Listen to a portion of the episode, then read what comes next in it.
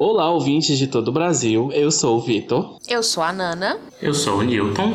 Esse é mais um Disque Não Mono, quadro do Não Monopod. E para começar com o pé direito, solta o som DJ Dan. Disque Não Mono.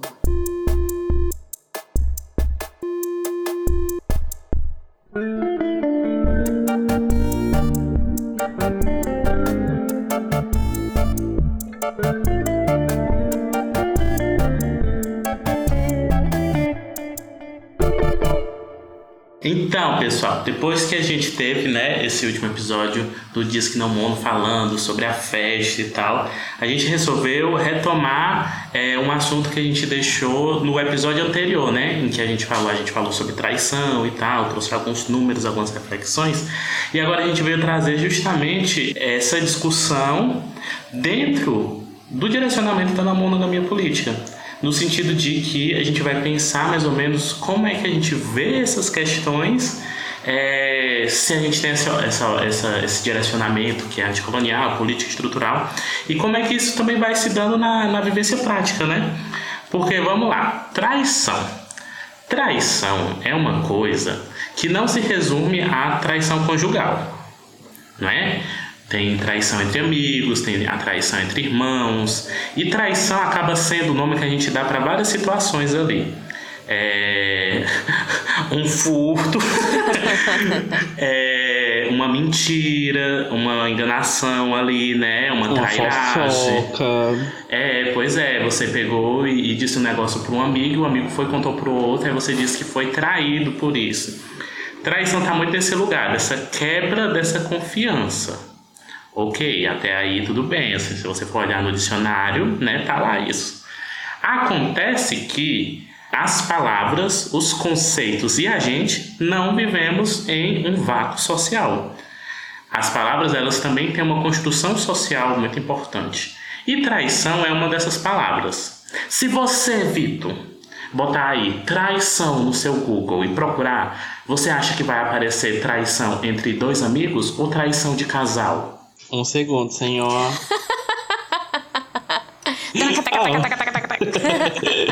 Óbvio que vai parecer traição de casal, porque. Exatamente. Acontece que no imaginário coletivo, traição é sinônimo de infidelidade conjugal. E infidelidade conjugal já passa a valer quando você ainda tá no fica. Na teoria deveria ser né, depois do casado. É verdade. Mas a expectativa da, da, da, do cumprimento da fidelidade conjugal, ele é anterior ao casamento. Gatíssima, tem gente que se sente traído porque a amiga beijou a pessoa que você estava pensando em ficar. Eu, Ai, sonhei é com fulano. Sim. Aí... Nossa, o sonho, né? O sonho tem isso mesmo, né? A pessoa sonha e aí ela já começa a agir pelo sonho, né? É, a galera não perdoa. Não, Sim. E aí acontece que esse imaginário coletivo, ele vai mostrar pra gente o quanto traição foi sobrecodificado por infidelidade conjugal. Significa que é um, um sinônimo de outro. O primeiro reflexo da gente quando a gente fala de traição é pensar sobre essa infidelidade, sobre essa quebra dessa expectativa, dessa confiança em relação à exclusividade. Sim, é muito difícil não associar, né? Não, Exatamente. Não tem como. Tanto é que, da mesma forma que quando a gente ouve que as pessoas falam que não foram amadas de verdade no sertanejo, elas estão falando de amor romântico, quando elas vão falar de traição no sertanejo, elas estão falando de infidelidade conjugal. Porque a maneira como esses signos, essas ortografias operam no nosso imaginário. Gostou aí? Gostou aí? Eu tô passada, viu? Que é só canetada da Queen, viu? É. Do Olha o Kingo. vocabulário. Nossa. Kingo. Mas enfim, o que eu quero dizer com tudo isso? Que para a gente pensar isso, pensar traição, não monogamia, não monogamia política, a gente tem que levar em consideração isso. Que traição é um dos signos constituintes da monogamia, no sentido de que a expectativa da exclusividade afetiva e sexual é um marcador importante de hierarquia, né? A Bassalo discorre sobre isso várias vezes no livro dela, por exemplo, sobre traição, é, ex- exclusividade e hierarquia. E aí as pessoas, é uma coisa bem comum na internet, uma coisa bem comum é as pessoas dizerem assim, Mas tem traição na monogamia? Ou então as pessoas virem afirmando: não é bagunça. Tem traição também. Não Ai, é. ô, gente, eu adoro Tem. essa expressão que não é bagunça, porque eu, eu usava muito. Eu já usei. Fala assim, olha, mas não é Todos nós. bagunça. Ai, nossa, porque, né, não monogamia limpinha. Aqui não Sim, tem todos zoeira, nós não. já, já, já usamos Passamos o. por essa vergonha. Não já, é bagunça, já, é uma é, coisa. já passamos essa vergonha na Tem vida. até acordos. É, não é bagunça, tem até acordos. E aí, o que, é que as pessoas elas querem evocar quando elas trazem esse discurso de traição e não monogamia? Elas, na minha concepção, obviamente, isso é uma análise minha, elas estão trazendo essa, essa necessidade é, de demarcar esses acordos. Que esses acordos são o que orientam aquela vivência e que são essenciais para a manutenção de algo. A gente já falou várias vezes ao longo do- desse podcast sobre acordo limitante, por exemplo, e para que ele serve? Para a manutenção de uma sensação de segurança que é falsa. Sim. E sem contar também que se a gente for parar para pensar, né, o, o que é a traição, aí pensando na, na quebra dessa exclusividade, né, ou dos acordos diversos, né, que os acordos eles são mais abrangentes, às vezes não necessariamente tem a ver com essa quebra da exclusividade ou enfim, né, porque ficou com uma pessoa não autorizada.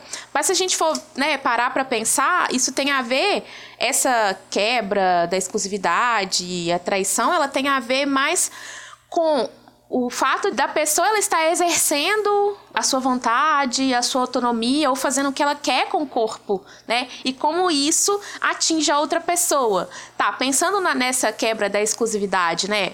Bom, traiu porque ela teve vontade de ficar com outra pessoa, né? E o quanto que isso incomoda, né, o outro, o fato de uma pessoa estar fazendo o que ela quer sem o meu consentimento, né? É, e por que cara. isso é problemático, né? Aquele controle ali muito presente que fica disfarçado por um discurso moral, né? Exato. Porque vai exigir a manutenção daquele acordo quase que num plano assim, é, não é quase, na verdade, é num plano moral ali. Se a pessoa não cumpre, é porque ela, ela é uma pessoa sem moral, é uma pessoa sem ética, né? E aí é, ignora, por exemplo, como é que se dá a construção desses acordos. Exato. A Geni é uma pessoa que está aí há bastante tempo escrevendo sobre não monogamia, a partir dessa perspectiva anti, é, é, anticolonial e indígena, e ela sempre traz uma reflexão sobre como nem todo combinado é ético.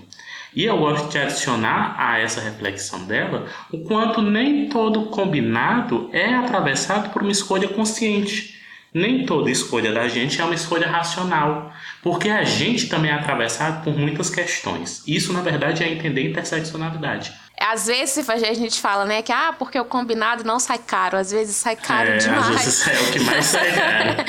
Porque às vezes você aceita um acordo porque você tem medo de perder a pessoa, porque você tem ali diversas inseguranças sobre aquela relação e você se sente pressionada a, a aceitar aquele tipo de acordo.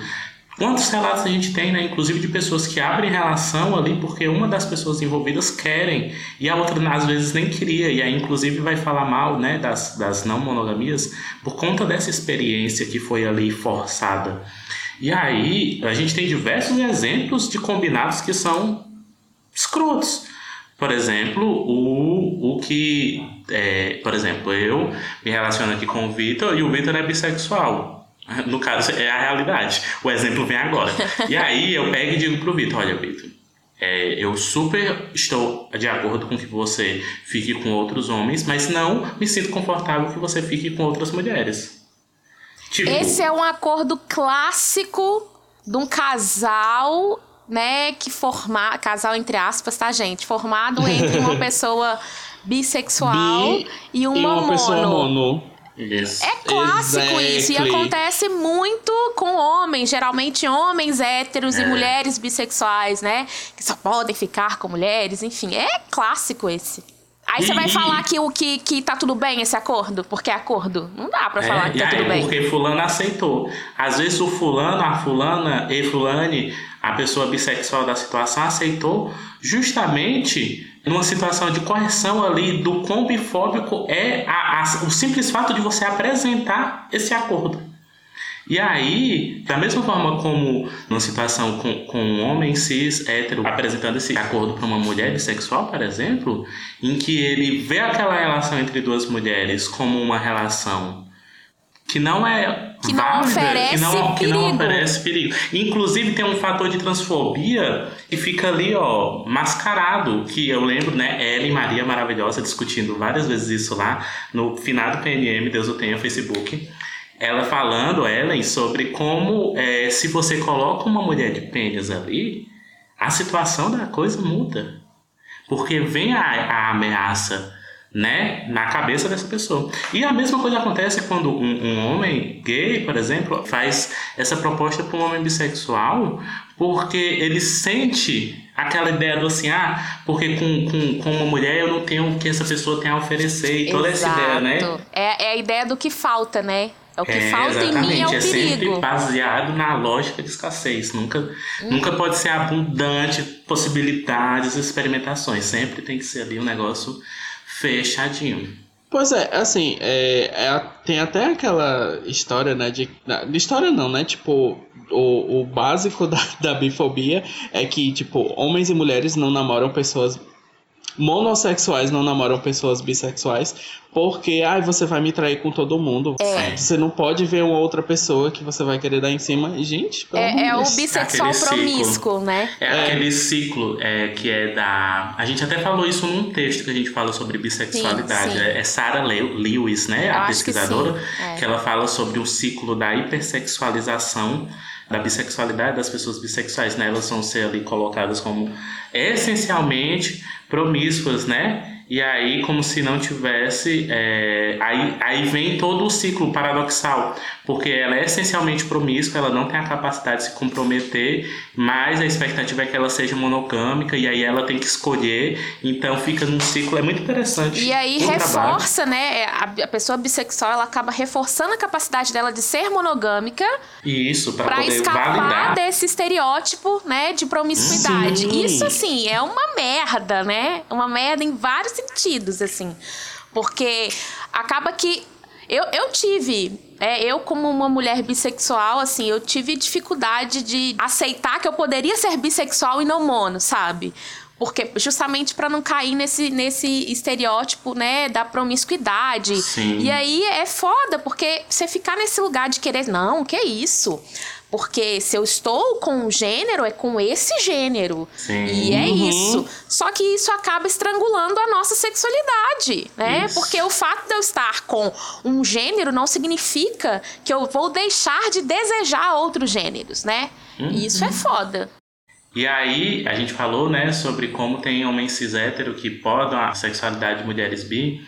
E também trouxe essa, essa, esse lugar para trazer esse holofote para situações em, em, que homens cis gay podam a, a, sexualidade de homens né, bissexuais e também é uma coisa que acontece com mulheres lésbicas e mulheres bissexuais, né? Pode acontecer, são situações que acontecem porque ali, apesar de serem relações entre pessoas do mesmo gênero, nesse caso, né, tem o componente da bifobia que paira ali no imaginário das pessoas e que por vezes é ignorado, invisibilizado, né? E às vezes as pessoas têm até receio de falar justamente para não, não, criar estigmatização, né? De, de, por exemplo, trazer é, uma conotação negativa para mulheres lésbicas ou para homens gays, mas são situações que eu acho que é importante a gente estar tá tratando, porque atravessa tanto a bifobia quanto é, o monossexismo e a monossexualidade é, e a monogamia, né? Eu ia dizer isso, sabe? Isso é um problema das identidades monossexuais, sabe? Acho que essa é uma questão, a bifobia vai perpassar, né, por causa da monossexualidade, né? Então, é isso. isso, monossexismo é uma coisa que é interessante a gente estar tá falando mais. Inclusive, talvez a gente pudesse fazer né, um episódio aí sobre bissexualidade, pansexualidade, gosto, multissexualidades. Gosto, gosto, gosto da ideia. A gente tem Enfim, um texto, né? A gente tem um, tem, texto, tem um texto. Mas seria legal ter um episódio mesmo. Então, galera, vem aí. Vem aí. Voltando pro tema e para aquela pergunta: Ah, tem traição na monogamia? O que eu acho?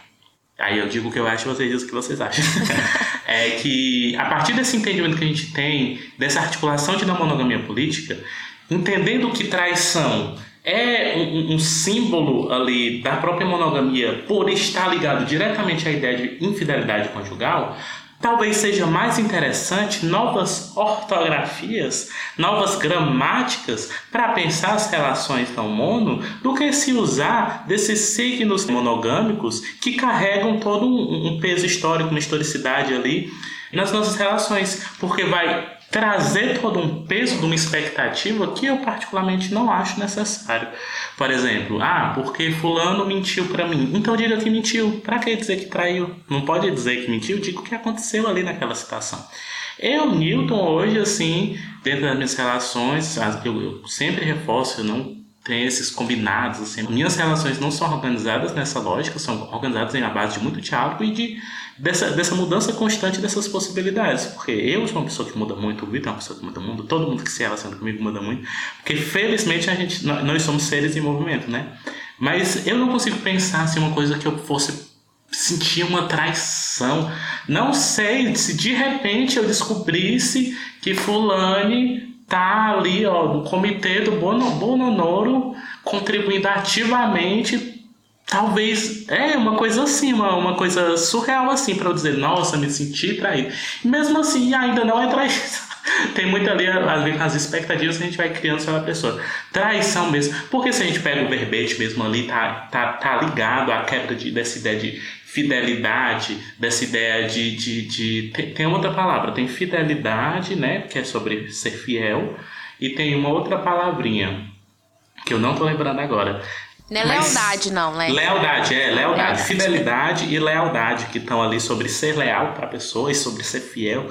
E tem toda uma relação com, com é, tipo, um, um, acordo que as pessoas fazem com o coração, enfim, uma, uma putaria. E aí, eu Newton, acho muito mais interessante a gente não usar esses termos. Não acho que seja necessário, porque é, eu acho que dá margem para pensar as nossas relações pela régua da monogamia. E o que eu quero é fugir disso. Então, eu particularmente assim, quero fugir disso. Ah, tá complicando. Eu quero que complique mesmo. Eu quero que a pessoa fique confusa, a cabeça fervendo, para ver se o tic-tac funciona. Eu, eu concordo com você então aí não, não acho interessante.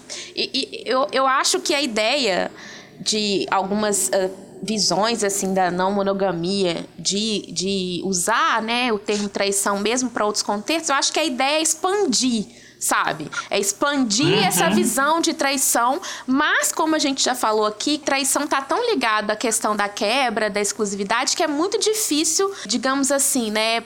Renomear e trazer outros, sabe? Eu acho que, que é muito difícil isso acontecer e eu, sinceramente, não, não vejo que traz vantagem pra gente, sabe? Que vantagem uhum. que tem de usar, né, a traição, né, que, que obviamente é um, um conceito que está estritamente ligado à, à monogamia, então eu não vejo benefício nenhum né? Se a ideia é como você mesmo disse, é pensar em novas gramáticas, né? Pensar em outras formas de se relacionar com as pessoas, com o mundo, eu não vejo porquê da gente continuar mantendo o conceito de traição, ainda que de forma expandida. Então, também não vejo muito muito sentido nisso.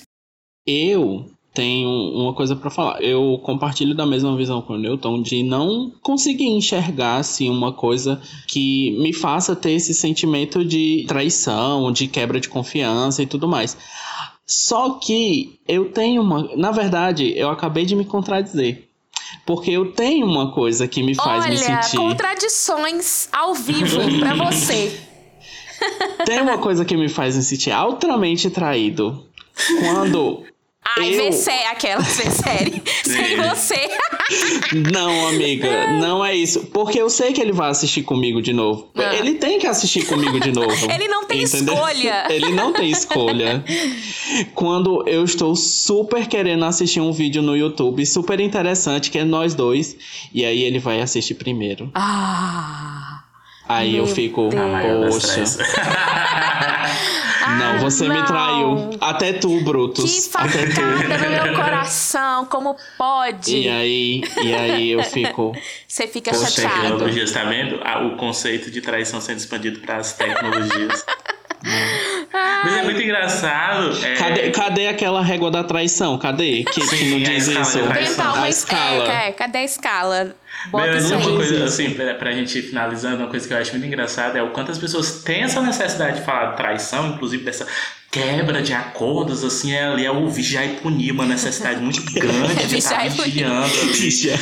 Todo mundo fazendo cosplay de Alexandre de Moraes. Eu ia falar assim, dele agora, chama o Alexandre de Moraes aí, chama o Xandão. É, é muito assim, mesmo ah, né, nessas, nessas não monos, é muito isso, é muito no fim, é controle. É uma coisa assim extremamente. É, vo- e vocês Brother. falando assim desse sentimento de não, eu não consigo pensar em alguma coisa que me faça ter esse que é um sentimento, né? Esse sentimento assim, nossa, É, me quebrazinha traiu assim. E aí eu fico pensando hoje, gente, que também não consigo pensar em nada que me faça ter ter esse sentimento, nossa, a pessoa me traiu, porque acho que tem muito a ver com, com você enxergar o outro como um ser autônomo. E aí, É, se você entende que a outra pessoa ela pode fazer o que ela quiser, ainda que o que ela faça não te agrada, sabe? É. Porque, ah, mentiu, ah, não sei o que, não me agradou. Mas assim, Pois é a é, escolha que a que pessoa aí. fez de, de fazer o que não te agrada. E aí você Isso encarar é isso como, uau, traição. É Porque não é sobre não sentir. O incômodo pode vir, você pode ficar zangado, você pode escolher cortar contato. Tudo isso é uma reação sua. É sobre conseguir entender que aquilo também não é só sobre você. Na verdade, muitas vezes não é sobre você. Exato. E aí é sobre conseguir ter um repertório emocional que lhe, lhe a- a- ajude a entender essas situações, inclusive de forma menos assim, né, egoísta, egocêntrica. É, Eu ia comentar isso porque tem um quê de, de- da pessoa assim, sabe? É- é egocêntrica. Porque quando ela fica se sentindo traída, né? a- a o sentimento é que a outra pessoa fez uma coisa pra te ferir. É, Ela fez né, porque uma pra te ferir. Então, o- né, o tanto que a pessoa ela tá assim, olha, se eu sou realmente muito importante, né? Pra pessoa, né, viver em, em minha função, né? Então tem um quê de ego, né, nessa história. Deixa eu fazer só uma pergunta. só- é, Eu vou jogar de novo assim e vou sair correndo. Vocês não acham meio hipócrita quando, tipo, se fala, quando pessoas assim, né, que se entendem não monogâmicas se, se falam, falam muito sobre isso, sobre essa questão de, de cerceamento, né, da- das coisas, e, e ficam batendo nessa tecla, tipo, ai, a pessoa me traiu, a pessoa ficou ne- nessa quebra de confiança, tipo, porque assim, nós três não somos a pedra angular da não monogamia. Mas assim, é, nós temos três visões diferentes, assim, de mundo, de tudo. Somos três pessoas completamente diferentes, mas que a gente aqui falando que e não sente essa. É, tipo, é muito difícil você projetar um- um, uma situação que você vai se sentir traído. E assim, e aí as pessoas que, que se dizem, né, o ápice da não monogamia, sempre vem com essa história de que, de que ah, eu me senti traído, não sei o quê. Vocês não acham meio hipócrita? Isso eu não tô jogando pra ninguém, viu? Só pra dizer claro. Eu não, não, Não, é um tenho... shed pra ninguém. Não, pois é, não é um shade. Mas eu já vi pessoas no Twitter falando isso e eu fico, mas por quê? Por que, você tá assim, fazendo essa tempestade inteira no- ne- nesse copo d'água, sendo que teoricamente você não era pra acreditar nisso? É que tem muito desse elemento, né, egocêntrico, autocentrado. E tem muito. No, no- pode ter hipocrisia, claramente. Mas é porque, no fim, as pessoas têm as visões que elas. É assim, aquela coisa. A monogamia, a pessoa pega a monogamia e ela transforma a monogamia no que ela quer da não monogamia. Não tem muito um controle sobre isso, né? As pessoas vão transformando com ali no que elas certeza. querem. E por isso que sempre quando eu vou falar, por exemplo, eu me preocupo em dizer que estou falando de não monogamia política. Porque é uma das possibilidades. É uma possibilidade, é um pensamento, um direcionamento que vai sendo articulado, né? E que, por isso mesmo, a gente está trazendo essa perspectiva. Mas as pessoas têm ali mil e uma perspectivas e aí elas vão a- a- é, é, falando do que vai fazendo sentido para elas e às vezes é falta de informação, às vezes é porque elas querem mesmo. Tem a informação, mas quer seguir dessa forma. E é por isso que eu acho tão perigoso as monogamias liberais. Porque no fim é uma reforma do sistema, né? As pessoas vão reformando o sistema e mantendo ele. Antes sofria porque ficou, foi corno e agora sofre na não mono porque quebrou um acordo escroto. Então ficam as mesmos sofrimentos, as mesmas ladainhas, e aí há algumas mudanças de elementos ali para dizer que mudou, né? É, eu acho que assim, pode ser um pouco de. Acho que é um pouco de incoerência também, mais do que hipocrisia, talvez, porque isso que o Newton falou, assim, acho que as pessoas acabam pegando partes que são mais palatáveis, sabe? Que são. Com tudo, né? Com o feminismo, Sim. por exemplo, com o capitalismo também. Sim, então vamos pegar o que me, vai me causar menos menos transtorno, menos dor, menos sofrimento, sabe? Acho que, que passa um pouco por isso também. E ainda tem uma coisa que não pretendo elaborar mais para frente, mas que é uma performance de desconstrução. Você quer botar ali na bio do Twitter que é não mono para mostrar que é uma pessoa desconstruída. É uma necessidade, assim, que é da expectativa, de, de, de preencher a expectativa externa, alheia sobre você, de que você é uma pessoa diferenciada, e aí você pega e fica nessa mas no fim você não tratou assim, as próprias questões ali, não tratou ali a questão do controle, não tratou ali as suas inseguranças, mas está postando no Twitter que é o que importa. E aí, né, eventualmente irei, pretendo desenvolver mais sobre. Mas eu acho que chegamos aqui há um bom tempo para este não nesse disco não mono. não, eu só ia comentar que a pessoa é tão desconstruída que é uma partícula de luz. Né? Assim, é... Desconstruiu que, puf, cadê ela?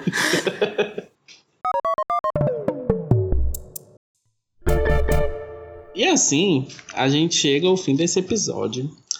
Agradecemos a todos, é, a todos vocês que nos acompanham. E aproveitando para reafirmar nossa campanha no Apoia-se, que é lá no apoia.se barra não monofoco. A partir de 10 reais, gente, 10 reais, o que é 10 reais nesse governo, gente? Nada.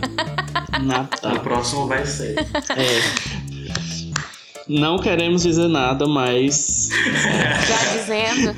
Viva la revolução. Agora vai já... ser duas coxinhas. Sim, é, já estou falando aqui em espanhol, já estou treinando meu espanhol, que próximo ano já é um governo. Já vai virar comunista. Venezuela, né? Então Sim. tem que.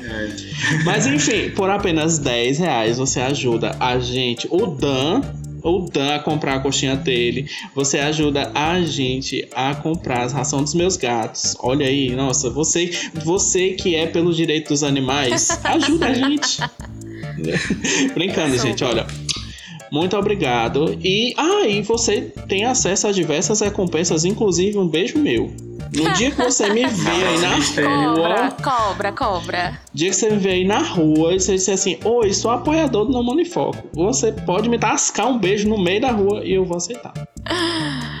Olha, e além disso, gente, por favor, não esqueçam de dar cinco estrelas pra gente lá no Spotify, né? Pra gente melhorar e tal. Quem sabe a gente. Quem sabe um dia a gente não vira um, um, um podcast exclusivo? Imagina? É. Imagina que chique. Eu quero fazer aqui o anúncio ainda, que não estava no script, mas eu me lembrei agora que esse episódio vai lá no dia do meu aniversário.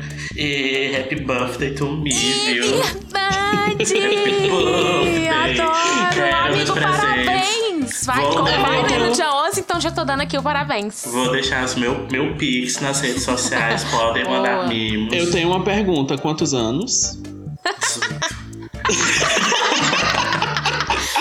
18. De contribuição. Queria que fosse 18 anos pra pessoa contribuir. Ai, meu Deus do céu. Eu sou um jovem, um, um nerd. Jovenzinho. Né? É. A maricona Dan, dela. bota aqui, ó, um, um tux, tux, tux de aniversário pra mim. Sim. Enquanto todo mundo passa os peitos, balança o peito assim bem. E é isso. Hoje é um dia especial. Sim. Ah. Novo, novo parabéns. Novo parabéns, eu amo. E é Então, isso. É isso, né, galera? Um beijo isso, pra gente. vocês e Beijos, até a beijos. próxima. Aniversário é meu, Até a presente é próxima. vocês. Isso. Beijos.